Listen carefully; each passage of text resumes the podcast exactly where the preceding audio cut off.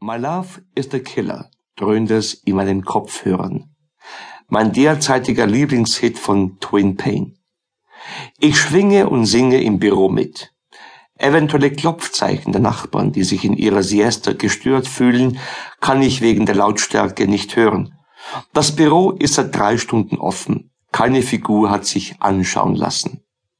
Als ich aus dem Fenster zu den erloschenen Lichtern der Piepshow gegenüber spähe, legt sich eine Hand auf meine rechte Schulter. Der Schrecken fährt mir direkt ins Herz, ist aber nur von kurzer Dauer, weil mein zweiter Blick auf rot lackierte Fingernägel von beträchtlicher Länge fällt.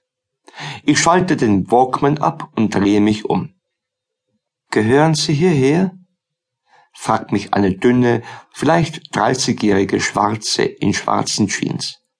Ich schaue ihr verständnislos durch den geschminkten Kopf. Die Frau verbessert sich. Gehören Sie zur Detektei Blach? Ich bin die Detektei. Die ganze.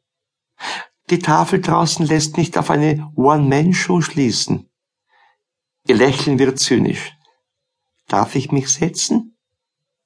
Ich ziehe den Stuhl zurecht, umrunde den Schreibtisch, von dem ich infolgedessen sogar den Staub entfernt habe, und lasse mich lautlos auf meinen Sessel nieder. Ich heiße Monika Freitag, sagt sie unaufgefordert. Um was geht's?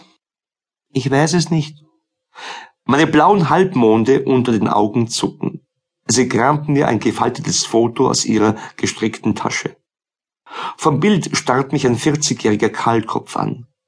Über den abstehenden Ohren sprießt etwas blasses Moos. Der Name des Flüchtlings steht hinten auf dem Bild Hermann Freitag. Der Fall